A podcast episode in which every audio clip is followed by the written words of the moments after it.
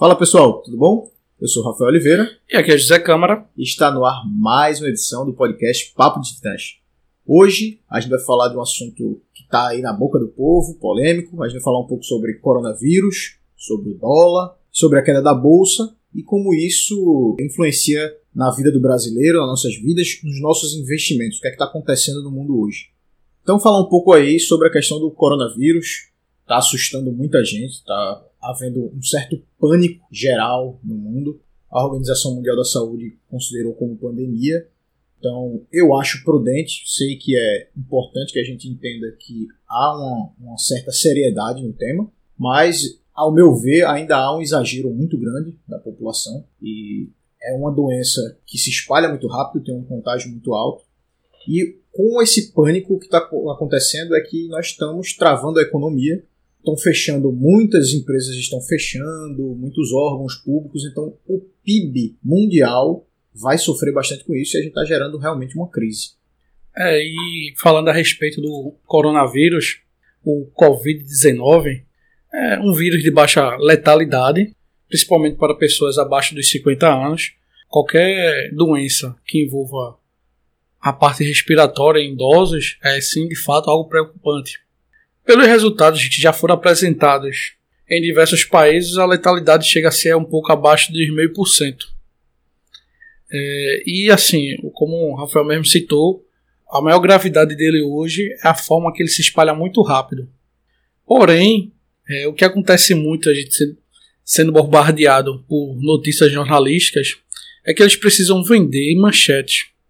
É dessa forma que o jornalismo consegue sobreviver. Então, ele deixa de, deixa de noticiar para fazer publicidade é, do, do assunto. É, eu posso falar também um, um, pouquinho aqui, trazer alguns dados de alguns estudos do, do Centro de, de Doenças, de Controle de Doenças e Prevenção da China, que mostram que 80%, 80,9% dos casos do coronavírus são, de, são suaves, como uma gripe, você ficar em casa, problemas, 13,8% dos casos são graves, aí precisa de, realmente de hospitalização, e 4,7% é crítico, é tratamento intensivo, e aí precisa de leito. E esse é um ponto que muitos países estão preocupados, porque como a, o contágio é muito grande, você tem que estar preocupado com a quantidade de leitos, se, é, se, se tem a quantidade de leitos necessárias para atender todo mundo. Provavelmente não. Então, por isso que há realmente uma preocupação nessa questão do contágio, mas com questão de letalidade a gente está vendo aqui os números mostram que não é tão grave assim. Mas claro que a gente tem que pensar também que no futuro a gente não sabe quais são as consequências por ser uma doença nova, então a gente não sabe quais são as consequências que vão levar uh, o coronavírus. Por exemplo, daqui a um, dois anos, três anos, quais são as sequelas que vão deixar nessas pessoas? A gente ainda não sabe sobre isso. É, basicamente, é, de forma geral e resumida, é bom a gente sempre seguir as recomendações das autoridades e não ficar se assustando tanto com o que aparece no jornal. É bom sempre acompanhar os fatos relevantes, mas não se tornar aquilo o meio de ficar mergulhado em submerso e que cause o caos na gente mesmo, né? É, e com isso aí o coronavírus causou um pânico geral aí na bolsa de valores, todo mundo, mas aqui no Brasil especificamente, né, a gente teve as maiores quedas do século e também as maiores subidas do século. Foram realmente momentos de tensão que muitas pessoas tiveram, principalmente aqueles CPFs novos que entraram na bolsa, aqueles 1 milhão e 300 que entraram desde o ano de 2019 para cá, que viram o seu patrimônio derreter e aí ficaram muito preocupados. Aí a gente tem que deixar também claro que é, muita gente entrou sem saber o que estava fazendo, somente copiando alguma influência digital. Isso é um problema muito grave. Você tem que entender quais são os teus objetivos, por que, que você está na bolsa, por que, que você investe na bolsa, nas ações, para ter a tranquilidade. Hoje a gente tem tranquilidade total, por exemplo, aqui, e os nossos clientes é, têm total tranquilidade com relação a isso, porque tem um foco no longo prazo, porque sabe que estão investindo em empresas né, e não papéis, e que as empresas continuam boas e no longo prazo vão continuar subindo. Né, elas devem continuar subindo. Por isso, eu acho que você tem que ter um pouco mais de tranquilidade e se você realmente está muito nervoso, você não deveria agora investir em bolsa, realmente você deveria voltar um pouco atrás, jogar na renda fixa, voltar para estudar um pouco sobre isso, entender quais são os, os teus objetivos, como funciona a renda variável. Né? Não, é, não é tão simples assim. É, e bem interessante esse ponto uh, da economia brasileira que a Rafael coloca, é que só nessa semana teve três circuit breaks, que é quando a Bolsa de Valores bloqueia o sistema de fazer qualquer movimentação financeira de compra e venda de ações ou operação financeira de modo geral. E aí começou aquelas quedas drásticas na nossa bolsa de valores. A gente encerrou a sexta-feira com uma alta expressiva na nossa bolsa de valores, deu uma tranquilidade e foram quedas que a gente considerava de fato que nunca tinha acontecido assim nos últimos 20 anos. E foram mais de 10% de, de queda direta. Começa a aflição, o medo das pessoas, começa a sobressair acima da ganância. E aí o interessante é você ter frieza nesses momentos. Sei que é difícil, mas é analisar com cuidado, de forma mais racional, para não seguir a que a gente pode dizer o efeito manada. É, tem que relaxar, tomar uma cerveja, fecha o, o teu home broker, fica tranquilo. Se você tem uma boa estratégia, fica tranquilo. O que acontece muito também, que tem acontecido, e eu tenho até alguns amigos que têm vindo falar comigo, é, desesperados dizendo que esse é o melhor momento para comprar e estão querendo assim vender carro, vender casa para poder comprar ações. Não façam isso, tá certo? Nunca façam isso. Ações, você é um dinheiro que você não, não vai contar no curto, médio prazo, é para longo prazo. Então você não perca seu tempo dizendo que vai vender um carro porque você acha que daqui a dois, três meses você vai ganhar o dobro do valor. Você não sabe se isso vai acontecer. Pode acontecer? Pode, mas pode piorar muito mais o cenário. Então, é um bom momento para comprar ações? Sempre é um bom momento a depender da sua estratégia. Então, isso é muito relativo, não faça isso não, tá certo? E outro ponto que aconteceu recentemente é a guerra do petróleo, que foi entre a Rússia e os Emirados, que estão buscando aí uma, uma queda brusca nos preços dos barris de petróleo. E como a bolsa de valores tem um, o índice da bolsa de valores tem uma forte quantia da Petrobras, isso fez que realmente oscilasse muito o nosso mercado. Não somente o nosso mercado, o mercado mundial, né? Então, veio primeiramente o coronavírus, a onda do coronavírus, que causou um pouco de incerteza no mercado. Em seguida, começou essa guerra acirrada do petróleo, que a gente pode ver aí que está tendo repercussões até hoje e ainda está tendo negociações, buscando uma solução para isso, porque impacta como a economia não só brasileira, é do mundo todo. Então, é, a matriz energética utilizada é a matriz petrolífera, né? A matriz energética isso. Mundial. Então, não é algo assim que só está acontecendo com o brasileiro, mas com todas as nações hoje, principalmente as que têm um fator relevante aí do petróleo. São vários países desenvolvidos, subdesenvolvidos, que, como o Rafael mesmo diz, é, tem a matriz energética petrolífera, né? Queria também fazer uma ressalva aí para vocês, que vocês, não sei se vocês estão acostumados a abrir gráfico de bolsa de valores, acompanhar, sempre a gente começa a fazer um, começa com um recorte pequeno de olhar oscilações mensais, diárias, semanais, e você começa a dar zoom out. Então você começa a ver é, o histórico da bolsa, é, sempre tem essa oscilação, e a gente convive no, no curto prazo, é um dia, é, sempre vai ter essas oscilações imensas, mas quando você começa a ter uma visão maior de anos, você começa a ver que ela tem as oscilações e sempre com a tendência de, subida. Então é bem interessante você também fazer essa reflexão que o histórico serve para nossos estudos.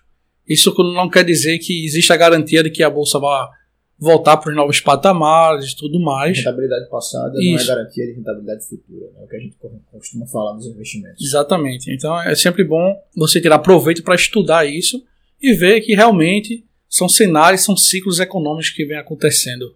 Isso aí a gente pode falar também um pouco do dólar. Da questão do dólar, o brasileiro está muito preocupado com os patamares que o dólar tem chegado acho que são patamares recordes, né? recorde acima de recorde, chegou a bater mais do que 5 reais. O Banco Central teve que intervir ali na, na questão para conseguir baixar um pouco o preço do, do dólar. Mas, ao, ao, meu ver, a gente tem alguns fatores que pressionam né, a moeda americana para cima hoje. Primeiro, tem a questão da guerra comercial com os Estados Unidos e China. Está um pouco mais acalmada por conta do coronavírus, que aí é o, é o segundo fator. Acho que o coronavírus gera um cenário de incerteza, e quando a gente gera cenário de incerteza, os investidores geralmente buscam um porto seguro, e o, o porto seguro mais conhecido por todos os investidores no mundo é o dólar e o ouro. Então, como a demanda por dólar aumenta, o dólar já vai se valorizando por si só. Além disso, a gente tem a questão do petróleo, da, dessa guerra do petróleo entre Rússia e, e, os Emirados Árabes, e tem a questão interna também, que é a queda da, da Selic. Como a Selic tem ficado em patamares muito baixos, o que acontece é que há uma fuga de capital, há uma fuga de dólar do país, porque tinha muito capital estrangeiro aplicado em renda fixa brasileira, porque ela era muito atrativa. Quando ela começa a diminuir um pouco a atratividade, esses investidores, grandes investidores estrangeiros, começam a retirar o dólar e há uma fuga de capital, com isso o preço vai elevando também. Então, assim, eu acho que a realidade hoje está tá um pouco alinhada com o que está acontecendo aí do dólar. E para o país, para o dólar baixar um pouco, o real se, se apreciar, se valorizar, a gente precisa mudar um pouco a realidade do, do país. A gente precisa deixar o país um pouco mais atrativo, né? abrir a economia para mais investimentos, a gente precisa ter entrada massiva de, de, investimento estrangeiro aqui dentro. E a gente precisa também o quê? É, a gente precisa abrir mercado, a gente precisa um pouco mais de liberar, desburocratizar o país, a gente precisa deixar o cenário do país mais atrativo para trazer investimentos estrangeiros e com isso apreciar um pouco também do real. O Fed, o Banco Central Americano, ele anunciou essa semana que iria injetar 1,5 trilhões na economia, no mercado, e isso também impacta né, no valor do dólar. É, é algo complicado, não, não existe um, um, um fator determinante assim único, exclusivamente, como o Rafael explicou bem, são diversos fatores que contribuem para essa oscilação positiva para o dólar e negativa para o real. Então tem que aguardar aí o ministro brasileiro, principalmente aqui no Brasil, para saber quais são as novas ações que ele vem a tomar para tentar diminuir o impacto que vem causando na nossa economia. Isso aí tá, a gente pode falar também na questão de investimento em dólar, que muita gente fala, ah, então tá na hora de investir em dólar, o dólar tá muito alto. Primeiro, eu acho que eu nem considero o dólar como um investimento. Eu acredito que ela é mais um, uma reserva de valor. Né? Ela é uma reserva de valor, aquele porto seguro que você procura em questão de crise, você está um pouco mais valorizado como ouro e dólar. Mas, assim, não acho que é interessante no momento. Está num patamar já. Pode subir mais? Pode, mas você prever o câmbio, eu acho que é uma das coisas mais difíceis que existem na economia. Então, você saber se o câmbio vai para cima ou vai para baixo, não sei, não sei se vale a pena. Quando você vai viajar lá para o exterior, você faz, ah, eu tenho uma viagem marcada para o exterior, então vale a pena comprar dólar? Vale comprar um pouco todos os meses. Não é interessante que você compre tudo de uma vez, porque você pode, pode baixar muito e aí você perde o dinheiro. Então, assim, pode subir muito, pode baixar muito, você isso é. Isso é interessante também, igual os nossos investimentos, né? É sempre aportar recorrentemente, todo mês, isso. mesmo que exista uma grande bolada de dinheiro na sua mão disponível para fazer um aporte só, você tente intercalar esse aporte nos meses subsequentes. Não faça tudo de uma vez, Isso, porque quando ocorre essa oscilação do mercado, você pode ficar com o preço médio da sua ação alto e o mercado está embaixo. Então, quando você compra constantemente, a tendência é que ela se mantenha um preço médio favorável a você como investidor. Exatamente isso. A recomendação é que você compre aos poucos. Né? Se você está pensando em comprar dólar, comprar bolsa, faça só aos poucos, pouco cada mês.